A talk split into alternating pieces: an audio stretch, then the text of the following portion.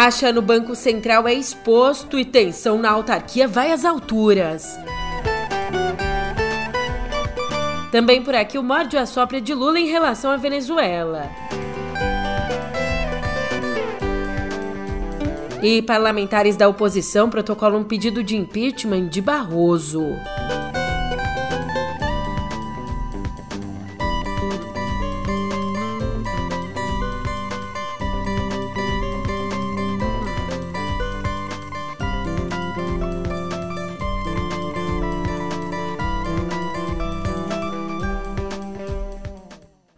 Ótimo dia, uma ótima tarde, uma ótima noite para você. Eu sou a Julia Keck e vem cá. Como é que você tá, hein? Nessa quinta de meu Deus, a nossa bateria, ela já tá quase se esgotando, né? Vai chegando ao fim junto com o fim da semana. Mas no Banco Central não tem essa história, meu amigo. A tensão por lá só aumenta. E é isso que eu te conto agora, adivinha onde? No pé do ouvido. Música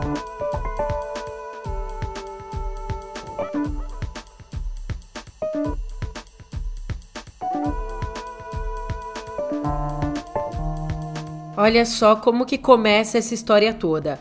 Para o novo diretor de política monetária do Banco Central, Gabriel Galípolo, já passou da hora dos juros caírem. E a posição dele, que é uma posição alinhada ao governo, é uma posição clara. Só que ela expõe o racha no Banco Central, que tem uma postura mais cautelosa. Então, para evitar a exposição desse racha, um documento circulou internamente com propostas de novas regras de comunicação, sugerindo que, abre aspas, assuntos afetos à comunicação com os órgãos de imprensa fiquem subordinados diretamente ao presidente do Banco Central. Ou seja, o Roberto Campos Neto seria o porta-voz da entidade e qualquer entrevista dependeria do aval da assessoria de imprensa. Mas essa, essas novas regras, vistas como uma lei da mordaça, estão sendo questionadas porque os diretores do Banco Central eles têm mandato, independência e autonomia garantidos por lei, o que dá, o que concede a eles liberdade, inclusive, para falar com jornalistas. Na verdade, só tem dois pontos que eles têm que respeitar. Hoje, né, sem essa lei da mordaça, os diretores têm que seguir a regra de não se manifestarem na semana que antecede e na semana seguinte à reunião do Copom, aquela reunião que define a taxa de juros. E eles também não podem falar sobre as taxas de juros em si.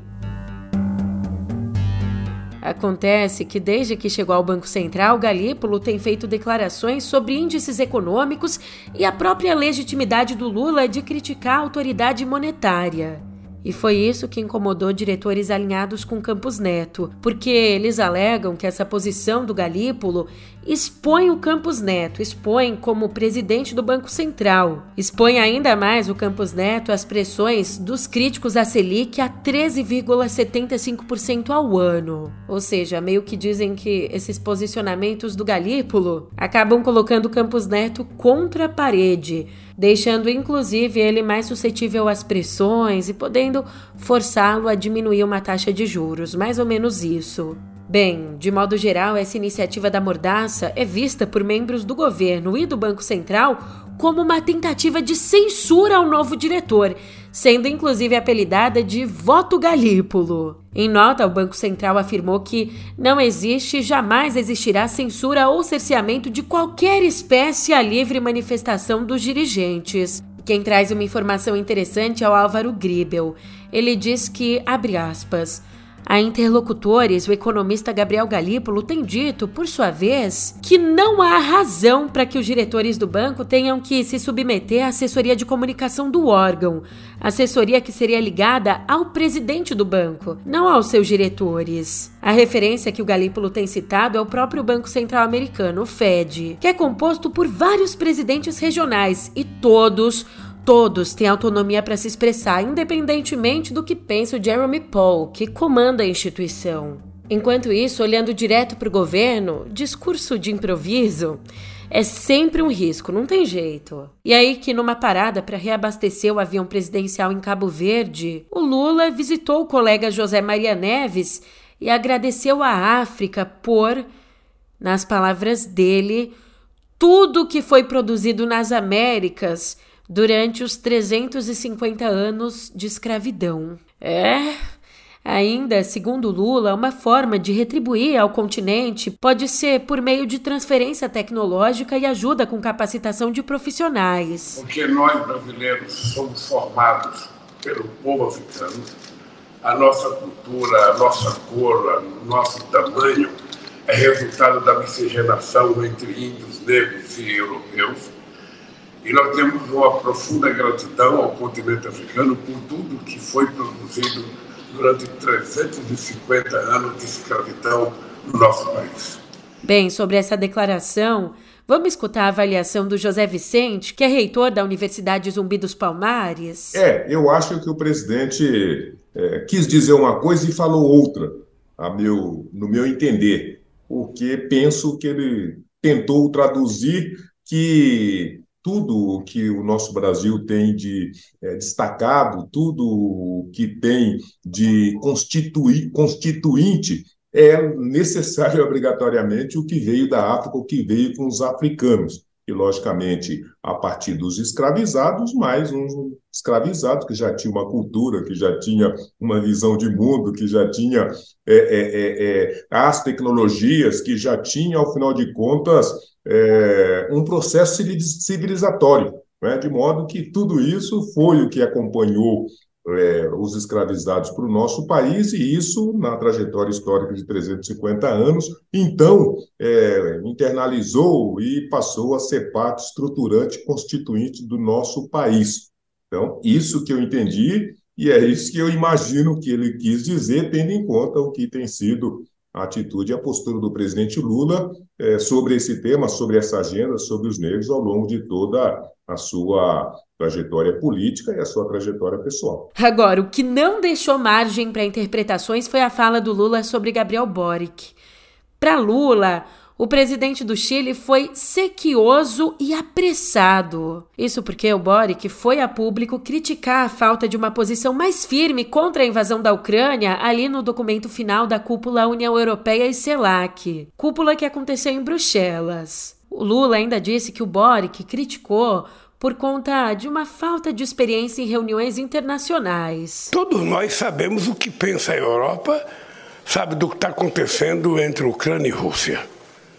Todos nós sabemos o que pensa a América Latina. Eu não tenho por que concordar com o Boric, é uma visão dele. Eu acho que a reunião foi extraordinária, foi extraordinária a reunião. Possivelmente, sabe, a falta de costume de participar dessas reuniões faça com que um jovem seja mais sequioso, mais apressado. Mas as coisas acontecem assim. A reunião foi, do meu ponto de vista, extraordinária. E o Boric respondeu, tá?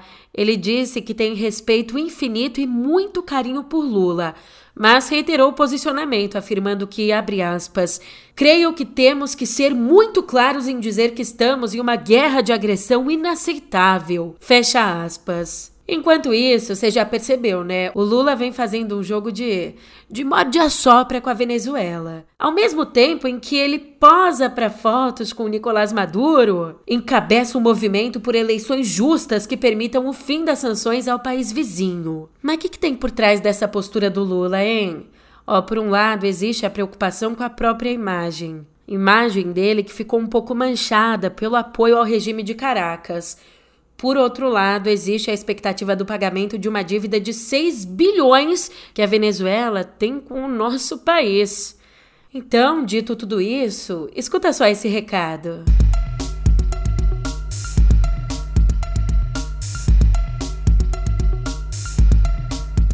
Olá, sou Pedro Doria, editor do Meio. Pela primeira vez, o presidente Lula cavou um espaço para marcar um golaço no cenário internacional seu principal mediador que garanta a realização de eleições limpas na Venezuela. Se sair Lula estiver envolvido, o seu nome e com ele o do Brasil muda de estatura no mundo. O ponto de partida já está no YouTube do meio. Voltando ao noticiário, a gente fala sobre o caso de agressão que envolve o ministro Alexandre de Moraes e o filho dele, os dois que foram hostilizados no aeroporto de Roma. E a gente fala agora sobre esse caso porque o pedido da Polícia Federal para fazer uma busca e apreensão nos endereços do trio acusado de agressão Esse pedido faz menção a uma possível relação desse caso com as investigações dos atos antidemocráticos. O delegado que fez o pedido, o Hiroshi Sakaki, integra a equipe que trabalha com Moraes nos inquéritos que estão sob a relatoria do ministro. E essa operação aqui, ela dividiu opiniões. Foi considerada exagerada por alguns e há quem veja com preocupação o avanço dos superpoderes de Moraes. Por outro lado, no Twitter, o ministro da Justiça, o Flávio Dino, defendeu a ação da PF, escrevendo que, abre aspas, a medida se justifica pelos indícios de crimes já perpetrados. E tais indícios são adensados pela multiplicidade de versões ofertadas pelos investigados. Já sobre a proporcionalidade da medida, sublinho que passou da hora de naturalizar absurdos Fecha aspas. Ainda nesse caso aqui, você precisa saber que existem divergências, pontos distoantes nos relatos dos três investigados de agressão e no relato do Moraes. Mas tem uma coisa que a gente já sabe, que as imagens do aeroporto vão mostrar que sim, o Roberto Mantovani Filho deu um tapa em Alexandre Bassi de Moraes, o filho do ministro. Como conta o Lauro Jardim, um integrante da PF que conhece o teor do material gravado no aeroporto diz que as cenas capturadas pelo circuito interno de câmeras confirmam a versão do ministro, versão que vem sendo contestada pela família Mantovani. Do outro lado, a defesa da família entregou à PF um vídeo do Moraes no aeroporto da capital italiana que, que mostraria o magistrado dizendo que haveria consequências para o grupo ao chegar ao Brasil. E ali, ao ser questionado se estaria ameaçando o trio, Nesse vídeo, Moraes teria chamado o empresário Mantovani de bandido. Isso, segundo o advogado Ralph Tortima Filho, que defende o trio. E já que o assunto é Moraes, numa outra esfera a gente deixa um pouco as agressões do aeroporto de lado para falar sobre um outro caso. O senador Marcos Duval prestou um depoimento na tarde de ontem na sede da Polícia Federal em Brasília. Um depoimento sobre o suposto plano de gravar o ministro do Supremo e presidente do Tribunal Superior Eleitoral, Alexandre de Moraes. Se você não está lembrado, aqui a Polícia Federal apura se de fato existiu um plano para tentar anular a eleição presidencial do ano passado. É que o Duval diz que, em dezembro, ele se reuniu com o deputado Daniel Silveira e o então presidente Bolsonaro no Palácio da Alvorada e ali os três teriam discutido uma trama para levantar suspeitas sobre a atuação de Moraes no TSE. É claro que, se for provada essa história, é algo muito absurdo, criminoso. Só que desde que essa história veio à tona em fevereiro, o Duval já relatou várias versões. E agora a gente traz aqui para nossa conversa um outro ministro do Supremo. É que um grupo de parlamentares da oposição protocolou ontem na Secretaria-Geral da Mesa do Senado um pedido de impeachment contra o ministro Luiz Roberto Barroso, do Supremo. O pedido faz referência a uma fala de Barroso durante um evento da Uni, quando ele disse isso aqui. Eu saio daqui com energia renovada pela concordância e pela discordância, porque essa é a democracia que nós conquistamos.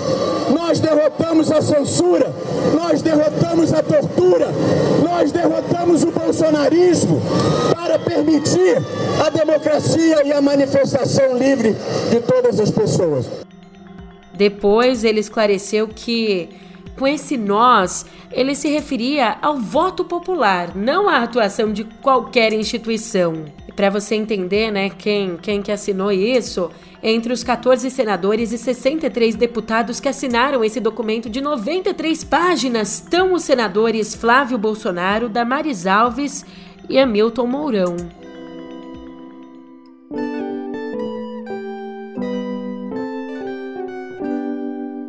Quando a gente acha que está andando para frente, Ontem a Anvisa publicou uma nota técnica proibindo novas importações de cannabis in natura, flores ou partes da erva para fins medicinais. Entre os motivos para a proibição, a Anvisa alegou o desvio do uso medicinal para fins recreativos ou ilícitos.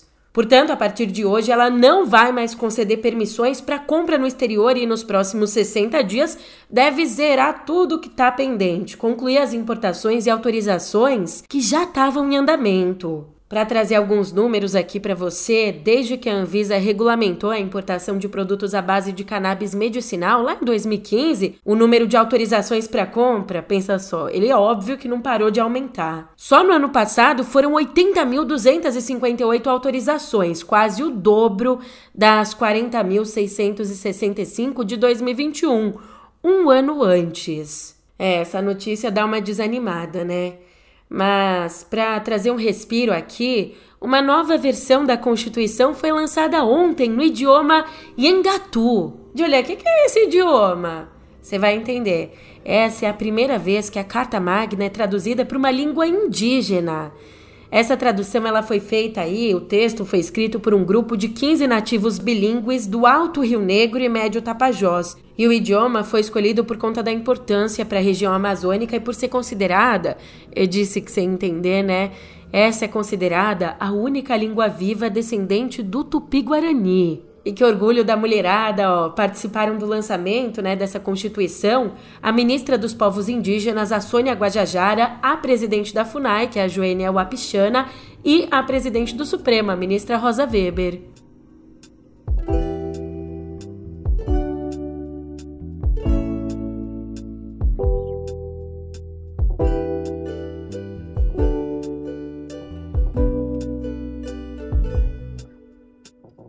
Dia histórico. O nosso quinto cinéfilo dando dessa vez de uma vez só duas das estreias mais esperadas do ano. This is a national emergency. Detonator charged.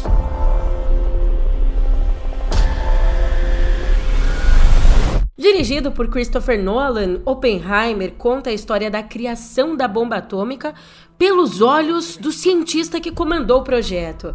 E aqui, Killian Murphy e Emily Blunt lideram o elenco. Ah, vale dizer que a média dele, né, de aprovação dele do Rotten Tomatoes tá em 97%. Isso é muito, tá? How could you know that? We've got one hope.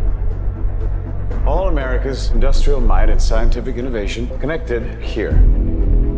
A secret laboratory. Keep everyone there until it's done. No outro canto do ringue, ou melhor, no outro canto do ringue, com todos os tons de rosa possíveis. Hey Barbie. Can I come to your house tonight? Sure. I don't have anything big planned, just a giant blowout party with all the Barbies and planned choreography and a bespoke song. You should stop by. So cool. A Margot Robbie estrela Barbie, que ri com essa lendária boneca e também ri dela. It's the best day ever, so is yesterday, and so is tomorrow, and every day from now until forever. Do you guys ever think about dying? Quer ter uma ideia do que a crítica tá falando do filme? Lá fora, a revista Empire classificou Barbie como um filme dolorosamente engraçado, enquanto o jornal britânico Independent disse que é alegre minuto a minuto.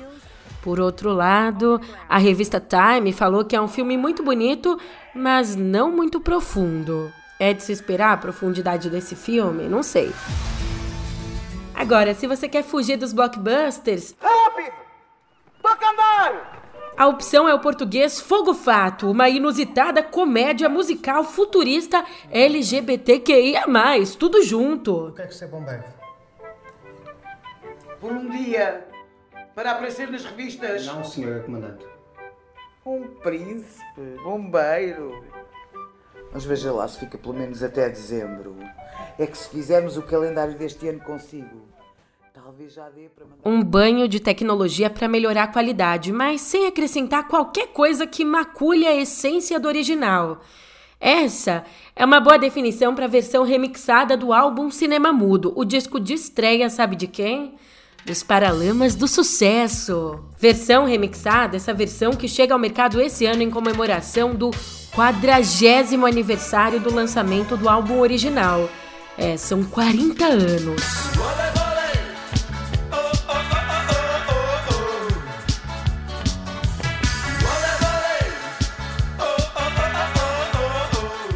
Como define o baterista João Baroni, abre aspas, o trabalho do remix é colocar tudo no lugar com um pouco mais de recursos técnicos. A gente não quer descaracterizar o som, e sim melhorar o som. Então o resultado foi esse, fecha aspas. E como o disco ainda não saiu, você tá ouvindo uma música no, na versão original, tá?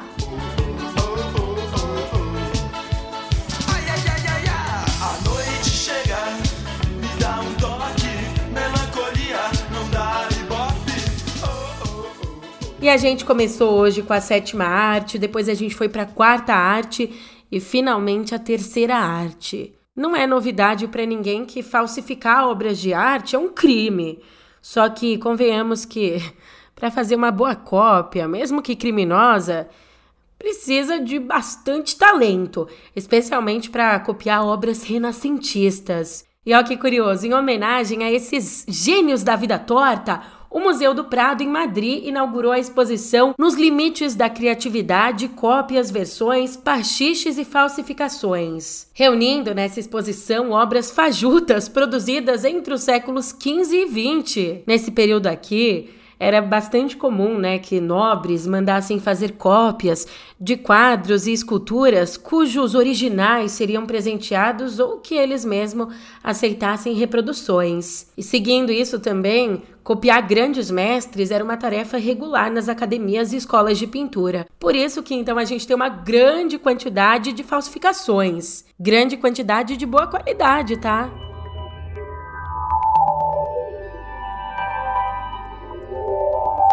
Nesse friozinho aqui, vamos combinar? Não tem nada melhor que ver um filminho ali, debaixo da coberta, na caminha. A Barbie e Oppenheimer, que me desculpem, mas eu vou esperar chegar. Vou esperar chegar em casa. Será? Não sei, mas eu sei que é bem difícil alguma coisa substituir aquele aconchego da Netflixzinha. Só que pode ser que esse programão aqui de fim de noite fique um pouco mais chato.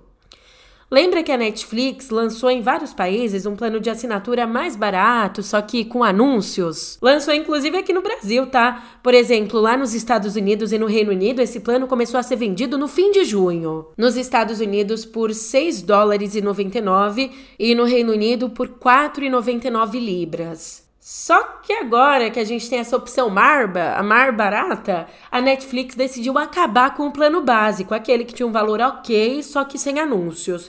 Decidiu acabar com esse plano básico por enquanto nos Estados Unidos e no Reino Unido. Achei um baita de um vacilo, tá? Porque agora ou você escolhe colocar a mão no bolso pra ter a sua Netflix em paz, ou você escolhe aí o Marba, mas também, né? Aquele negócio. Quando você menos esperar, Desculpa, ó, foi um anuncinho aí só para ilustrar. Mas, é, pelo menos, a empresa disse que os assinantes que já têm o plano básico vão poder continuar usando ele. Mas os novos clientes não podem escolher essa opção aqui. Com isso, então, o plano mais barato, sem anúncios aí nos dois países, fica em torno de 15 dólares e 49 centes nos Estados Unidos e 10,99 no Reino Unido, em libras, né? Um aumento de mais de 50%. Espero que isso não chegue aqui no Brasil. Senão eu vou ter que continuar recorrendo ao meu Loveflix. A pirataria. Opa! Brincando, hein, polícia? Mas tô brincando mesmo, tá? Mas não é que proibiu o compartilhamento aí das senhas. Lembra que a Netflix fez isso e todo mundo ficou pé da vida? Então, essa proibição e, além disso, aumentar a quantidade de publicidade trouxeram frutos à Netflix. A gente que se lasque mesmo, porque o lucro da empresa cresceu 3%, 3,3% no segundo trimestre desse ano. Isso em relação, né, ao mesmo período do ano passado. Em números de receita, a expectativa era de 8 bilhões e 300 milhões de dólares, mas a receita desse segundo trimestre ficou um pouquinho abaixo, ficou em 8 bi e 200 milhões. Mesmo ficando um pouquinho abaixo, isso representa um aumento de 3% em comparação aos 7 bilhões e 970 mil do ano passado. Ainda nesses três meses, a empresa teve um salto de 5 milhões e 900 mil clientes, atingindo a marca de sabe quantos assinantes? 238 milhões e 300 mil. Muita gente. Muita gente que se vive no planeta Terra percebeu que ontem à tarde o Zap tava. Travou, Maite! Pois é, ele, o WhatsApp, passou por uma instabilidade global. Por volta ali das 5 da tarde, a gente não conseguia enviar mensagens tanto na versão web quanto no próprio aplicativo. E aí ele voltou a funcionar mais ou menos meia hora depois. A Meta, que é a empresa dona do Zap, disse que resolveu o problema, mas não explicou o que foi que causou a falha. E usuários do Instagram, que também é uma outra empresa da Meta, também relataram dificuldades para acessar a rede social na manhã de ontem. Segundo as queixas, o problema afetou usuários daqui do Brasil e de outros países como os Estados Unidos, Espanha, França, Itália e Colômbia. Dizem que agora não é uma falha, não. Mas a gente fica fora do ar até amanhã, porque eu tô indo nessa. Bom restinho de semana aí pra você. Força!